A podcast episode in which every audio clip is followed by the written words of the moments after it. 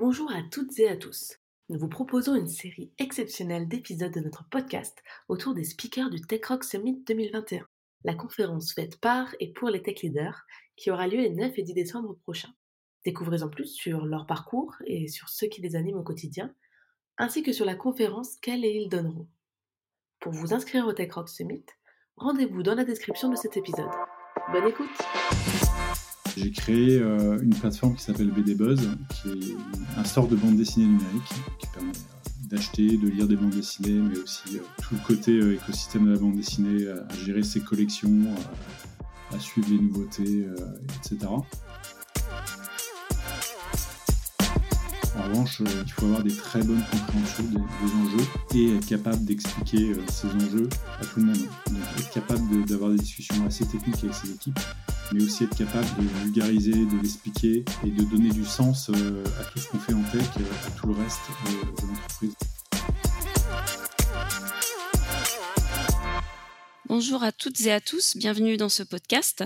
Je suis Nathalie Lamy, VP Engineering de Netatmo qui officie dans la maison connectée et je suis heureuse d'accueillir aujourd'hui Patrick Chatin. Bonjour Patrick, je te laisse te présenter à nos auditeurs. Bonjour Nathalie, bonjour à tous. Donc Patrick, je suis euh, CTO de, Content Square. On est une plateforme SaaS euh, qui fournit une solution d'analyse de l'expérience utilisateur sur les euh, sites web et les applications mobiles. Voilà, ça fait un peu plus de 20 ans que je travaille dans les technologies. Et à côté de ça, j'ai trois garçons qui m'occupent bien. Et j'aime bien faire du sport et en particulier faire pas mal, pas mal de vélo. Une vie bien remplie. Est-ce que tu peux nous donner un peu plus d'éléments sur ton travaille aujourd'hui chez Content Square Oui, bien sûr. Euh, j'ai rejoint Content Square il y a un peu plus de 4 ans aujourd'hui. Content Square, à l'époque, euh, on était 120. Aujourd'hui, on, est 1000. Euh, donc, on a une, très forte croissance avec une R&D qui est passée de 40 à, 250 personnes aujourd'hui et qui continue à grandir. J'ai eu un rôle chez Content Square qui a évolué chaque année. Quand on, gère une R&D de 40 personnes et, et 250, bien sûr, on n'a plus du tout les mêmes fonctions. Aujourd'hui, j'ai un rôle qui est euh, beaucoup plus en amont, euh, beaucoup plus dans la vision et, dans la préparation du, euh, du futur. On travaille donc aussi beaucoup sur les acquisitions. on a fait cinq acquisitions depuis deux ans. Donc c'est une part importante aujourd'hui de, mon activité au quotidien, de travailler sur ces acquisitions potentielles, voir quelles sont celles qui, ont du sens par rapport à notre stratégie produit, notre stratégie technique, mais aussi passer beaucoup de temps après les acquisitions sur l'intégration des équipes, sur les impacts euh, sur l'organisation et comment on peut rendre toutes, euh, ces acquisitions euh, vraiment, en faire, des, vraies réussites. C'est une, bonne partie aujourd'hui de mon activité. Et puis bien sûr à côté, c'est travailler sur la croissance des équipes, l'organisation, comment on fait pour continuer à grossir tout en étant aussi efficace, aussi véloce et en se renforçant sur tous les basiques, sur la sécurité, sur la fiabilité, sur la qualité de tout ce qu'on fait au sein du produit. C'est sûr que c'est pas la même chose à 40 et à 250. On reviendra peut-être un peu sur les enjeux de ce scaling après, mais est-ce que avant ça, tu peux nous rappeler un peu le parcours qui t'a amené jusque-là? Parce que tu disais, je crois que ça fait 20 ans que tu travailles. Voilà, quel, a été ton parcours? Comment tu es arrivé chez Content Square? Qu'est-ce qui t'a amené à ce, tout le cheminement avant cette expérience? euh, j'ai pas un parcours euh, dans les nouvelles technologies dès le départ. Hein. Je suis pas un développeur à l'origine. Euh, j'ai commencé ma carrière dans les télécoms, chez Bouygues Télécom, en tant qu'architecte réseau, architecte IP. et j'ai passé dix ans là-bas à, changer d'activité à peu près toutes les deux ans. Les années 2000, c'était une période hyper active dans les télécoms. Et c'était une période assez sympa. On est passé du téléphone à une ligne de, texte en WAP à l'iPhone presque tel qu'on le connaît aujourd'hui en 10 ans. Donc c'était une explosion des technologies. Assez vite, euh, j'ai fait du management et j'ai encadré euh, mes premières équipes euh, d'ingénierie. C'était une expérience assez, vraiment très enrichissante, en particulier par rapport à la rigueur, l'exigence et toutes les problématiques d'opération qu'on peut avoir dans les télécoms et de, criticité du service. Ça m'a pris, ça m'a pris énormément. Mais j'avais quand même une petite frustration de ne pas être assez dans la technique puisqu'on faisait plutôt de l'assemblage de technologies que de développer des technologies nous-mêmes. Et puis, comme je suis un fan de, bande dessinée, au bout de dix ans, avec l'arrivée de ces smartphones, de ces tablettes, je me suis dit qu'il y avait quelque chose à faire dans la bande dessinée numérique. Et j'ai créé une plateforme qui s'appelle BD Buzz, qui est un store de bande dessinée numérique, qui permet d'acheter, de lire des bandes dessinées, mais aussi tout le côté écosystème de la bande dessinée, à gérer ses collections, à suivre les nouveautés, etc. Et là, je me suis plongé à fond dans le développement. Donc, j'ai créé ça avec un, associé. J'ai tout développé, euh, toute la plateforme euh, moi-même dès le départ, sur mes soirées et, mes nuits, euh, application mobile, back-end, front-end, sans forcément beaucoup, beaucoup de connaissances au départ. J'ai pas fait des choses très jolies, mais bon, j'ai récupéré ça un peu par la suite. Ça m'a énormément plu et à ce moment-là, j'ai passé 4 ans avec une espèce de, de pivot en carrière où j'ai plutôt un profil manager et je me suis mis à, développer énormément. Et puis au bout de quatre ans, donc, euh, on a vendu BD Buzz. Et puis à ce moment-là, je voulais euh, absolument continuer dans, le développement. Et j'avais envie de retrouver quand même euh, des fonctions de management, d'encadrement, parce que j'aime cette capacité à pouvoir faire des choses plus grandes avec plus de monde et travailler, travailler avec des équipes assez larges. Donc je suis rentré chez, Full Six comme CTO pour travailler sur des solutions, sur des solutions data, donc des plateformes un peu clé en main qui intègre euh, une expérience client euh, de bout en bout euh, avec un axe data très fort. Donc là encore, c'était une, grosse nouveauté parce que je ne connaissais pas forcément grand-chose en data. J'ai passé quatre années à réaliser des très beaux projets, en particulier un très beau projet pour, pour Paradis Ski, domaine skiable. On a digitalisé tout le domaine en équipe. C'était vraiment très bien. Et j'ai découvert Content Square, avec une première démo euh, qui, m'ont fait où j'ai vraiment une révélation. J'ai vraiment trouvé qu'ils avaient euh, l'axe côté data, côté produit pour résoudre euh, tous les pain points que j'avais depuis 4 ans quand je vendais des produits data à mes clients, avec cette capacité à collecter toute la donnée sans se poser de questions sur ce qu'on allait vouloir en faire et être capable de la processer de manière hyper rapide pour donner des, analyses quasi temps réel uniquement au moment où on veut analyser les choses et sans rien prédéfinir avant. J'ai trouvé que c'était un axe technologique euh, génial. Et donc j'ai rejoint Content Square. C'était aussi un souhait pour moi à ce moment-là de, rejoindre une, société de SaaS, un, un éditeur logiciel, puisque c'est quelque chose que je n'avais pas encore, encore fait à ce, à ce scale-là. Super intéressant. Et chez Content Square aujourd'hui, euh, tu nous as un peu parlé des enjeux de scaling. Est-ce qu'il y a euh, d'autres enjeux euh, dont tu pourrais nous parler? Est-ce que, en termes de management, en gros, j'ai pu comprendre que dans ton expérience passée, tu as un peu appris à manager tout seul. enfin, justement, ça, c'est une, de mes questions, c'est est-ce que tu as été coaché ou pas? Et, et chez Content Square, j'imagine que ton expérience de manager précédente était attendue. Et peut-être une question un peu connexe, c'est comment tu vois justement ce rôle de, tech leader, de CTO, comment tu le mets en œuvre chez Content Square? Alors, je ne me suis pas du tout formé tout seul au management. Bouygues est une école de management assez formidable.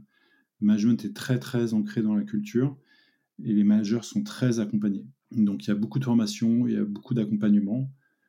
j'ai eu l'occasion de faire des, des programmes sur un programme en particulier sur 18 mois euh, sur du management, sur des aspects innovation euh, qui m'a vraiment permis et, aidé à me développer dans ces domaines. Pour moi, j'ai appris beaucoup en termes de management lors de cette expérience, en étant euh, à côté aussi de, managers très haut niveau et certains qui m'ont vraiment marqué au début de ma carrière.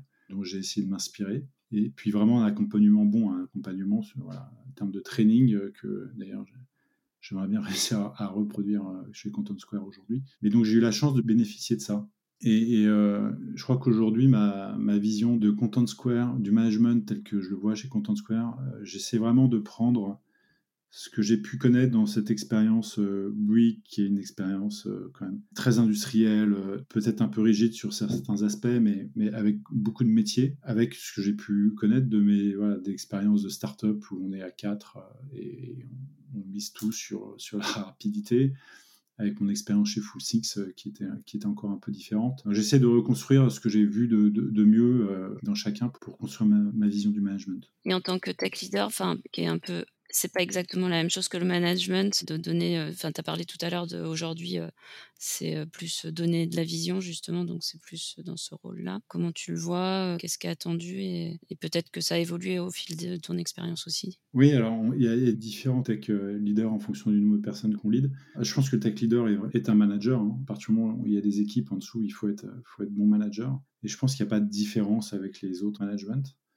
Donc je pense que vraiment, en termes de compétences, il faut, c'est les mêmes. Et d'ailleurs, c'est pour ça que j'aime beaucoup les programmes de formation où on mélange tech et, non tech, parce que je pense qu'il y a beaucoup à apprendre des échanges avec les gens qui ne sont pas tech pour se rendre compte que la tech n'est pas différente du reste. Évidemment que chaque métier a ses spécificités, hein, mais globalement, les compétences qu'on attend d'un manager sont les mêmes. Pour moi, ce qu'on attend du tech leader, c'est vraiment le savant mélange entre justement avoir ses compétences de, management et euh, être capable d'avoir euh, une bonne vision technique et vraiment une bonne compréhension des enjeux techniques. On ne peut pas être que manager. Je pense qu'il n'y a pas de besoin d'être un expert euh, technique du développement. En revanche, il faut avoir des très bonnes compréhensions des, des enjeux et être capable d'expliquer ces enjeux à tout le monde. Donc être capable d'avoir des discussions assez techniques avec ses équipes mais aussi être capable de vulgariser, de l'expliquer et de donner du sens euh, à tout ce qu'on fait en tech, euh, à tout le reste euh, de l'entreprise. Je pense que c'est un axe très très fort que je recherche moi chez, chez tous les managers. Oui, parce que effectivement, je ne sais pas si c'est le message que tu passes aussi là-dedans, c'est c'est pas la technologie pour la technologie. La technologie, elle sert un enjeu et elle sert le business quelque part. Donc, oui, tout ce qu'on fait, tout ce qu'on fait, c'est pour servir le business. Les entreprises ont des cultures plus ou moins technologiques. Je pense que c'est aussi très lié ouais, aux fondeurs. Quoi. Plus on a des, fondeurs qui sont tech, plus euh, on a une culture tech et on met la tech au sein des enjeux. Chez Content Square, on n'a pas une culture euh, tech, on est vraiment très orienté business, très orienté client. Euh, la technologie est vraiment là pour servir cette, cette ambition. pour moi, c'était une étape hyper importante quand je suis arrivé chez Content Square, de montrer aux équipes qu'il fallait communiquer sur tout ce qu'on faisait. Moi, j'ai banni le terme de dette technique chez Content Square quand je suis arrivé pour vraiment euh, dire aux équipes tout ce qu'on fait, on doit être capable d'expliquer la valeur. Que ça soit de refondre euh, une architecture, de changer un framework, on le fait pas juste parce que euh, c'est mieux de travailler avec ou, juste parce qu'on se dit mais pour moi je vais être plus rapide demain, mais par contre je vais pas expliquer aux autres et les autres vont se demander qu'est-ce que je fous pendant un mois à changer, changer telle techno. Il y a toujours une valeur. La valeur ça va être euh, d'être plus rapide dans le delivery. Euh, la valeur, ça va être de pouvoir scaler plus vite. La valeur, ça va être de débloquer des use cases qui sont peut-être pas les use cases du prochain trimestre, mais qui sont peut-être les use cases d'un an. Et si on n'anticipe pas, on n'arrivera jamais. Tout ça, c'est vraiment le rôle du, du tech leader, de identifier, de le mettre en forme et d'expliquer à tout le monde. Si on le fait, en plus, ça devient super facile de prioriser ces sujets parce qu'on s'aperçoit en général qu'ils sont euh, complètement critiques dans le développement de l'entreprise et que euh, les autres, euh, même côté, côté sales, côté, business, ils comprennent très bien si on vient appuyer sur l'impact business de, de ces projets il faut parler un peu le même langage, c'est clair. Tes inspirations au quotidien, qu'est-ce qui sont Tu as parlé un peu de managers qui t'ont inspiré euh, dans tes expériences passées. Et sinon, est-ce que tu as d'autres inspirations qui te donnent envie de progresser? Alors, j'aime bien euh, rencontrer des gens un peu dans, dans tous les domaines euh, et, écouter des expériences. Je ne suis pas quelqu'un qui aime beaucoup les, méthodologies. Je me méfie toujours des méthodologies et des, des livres de méthodologie parce que je trouve que souvent on prend ça trop au pied de la lettre et on oublie son contexte mais j'aime beaucoup fonctionner par analogie et, voir des expériences et essayer de faire des analogies euh, avec mon contexte, avec ce que je fais. Donc, euh, tout type d'expérience m'intéresse énormément. Et puis, j'aime bien euh, m'inspirer des, cas extrêmes, en particulier de tous les problèmes, les gros problèmes qu'on peut voir apparaître dans, des entreprises ou des, expériences. Dernièrement, j'ai bien aimé m'intéresser par exemple au cas de Terranos ou au problème qu'il y a pu avoir chez, Alstom ou euh, même euh, au problème avec Carlos Ghosn, et vraiment essayer de, décrypter un peu, d'analyser les, les différents bouquins là-dessus, et j'essaie de comprendre un peu les étapes et de me dire, euh, en se disant c'est un effet loop, évidemment qu'on n'est pas confronté, j'espère que je serai jamais confronté à des problèmes aussi drastiques et extrêmes, mais ça permet de déceler un peu en disant un gros effet loop, en disant qu'est-ce qui chez moi peut ressembler un peu là-dessus, même si c'est juste un petit peu, et, de mettre un effet loop là-dessus, ça permet un peu de voir un peu les impacts que ça peut avoir. Donc j'aime bien, j'aime bien fonctionner là-dessus. Super, ouais. C'est super intéressant. Tu nous interviens au Tech Rocks Summit euh, le 9 et 10 décembre. Est-ce que tu peux nous donner quelques infos sans en dire trop euh, de ce que tu vas exposer euh, pendant le Tech Rocks Summit? Oui, alors Tech Rocks m'a donné une, super opportunité de parler d'un sujet qui m'a bien occupé ces dernières années et que je suis assez content de pouvoir partager. Donc j'ai parlé du rôle du, CTO dans les levées de fonds. Je suis arrivé donc chez Content Square il y a 4 ans. Chaque année, on a fait une levée de fonds. Donc j'ai participé à, ces levées. Et donc j'ai participé à la première levée alors que je suis arrivé, j'étais arrivé trois mois avant. Et c'était bon, bien sûr complètement nouveau pour moi. Je savais vraiment pas à quoi m'attendre.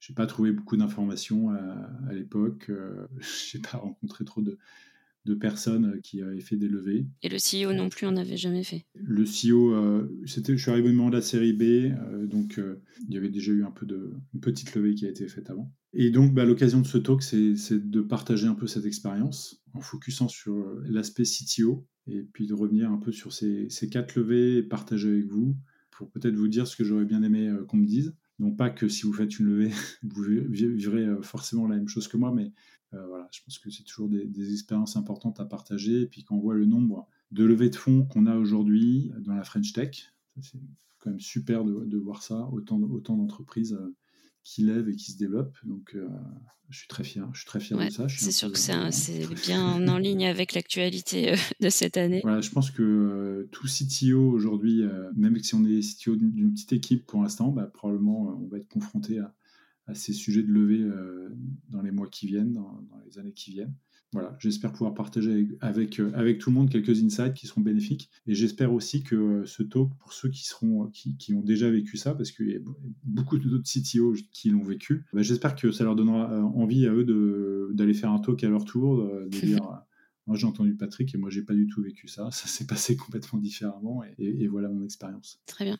Et euh, est-ce que tu penses que ça peut aussi euh, être une expérience euh, Enfin, tout le monde vit pas des levées de fonds. Est-ce que les leçons à en tirer peuvent aussi aider d'autres CTO ou d'autres tech leaders? Oui, je pense que ça peut, euh, c'est intéressant. Un des aspects de la levée, c'est que euh, c'est un peu comme faire un, audit, sur, un audit sur soi-même. Il faut revoir un peu, il faut refaire un 360. Euh, donc je pense que c'est intéressant, même si on n'est pas confronté à des levées, de, de se dire, peut-être que je devrais me dire, si demain je fais une levée, comment ça se passe, qu'est-ce que je vais présenter, quel va être mon rôle? Quel va être mon impact? C'est un très beau révélateur du rôle du CTO au final, puisque on vient représenter, euh, on est CTO, on représente l'entreprise euh, devant des investisseurs, et voilà, on doit être capable sur tous les gros piliers du CTO de, de venir expliquer notre vision. Bah, merci beaucoup Patrick, c'était des échanges très riches et ton expérience et ton vécu, euh, je pense, parleront à beaucoup de monde. Donc on a hâte d'écouter ton talk complet lors du Tech Rock Summit. Et donc on se retrouve pour le Tech Rock Summit 2021 les 9 et 10 décembre prochains. À bientôt. Au revoir. À bientôt. Merci. Au revoir.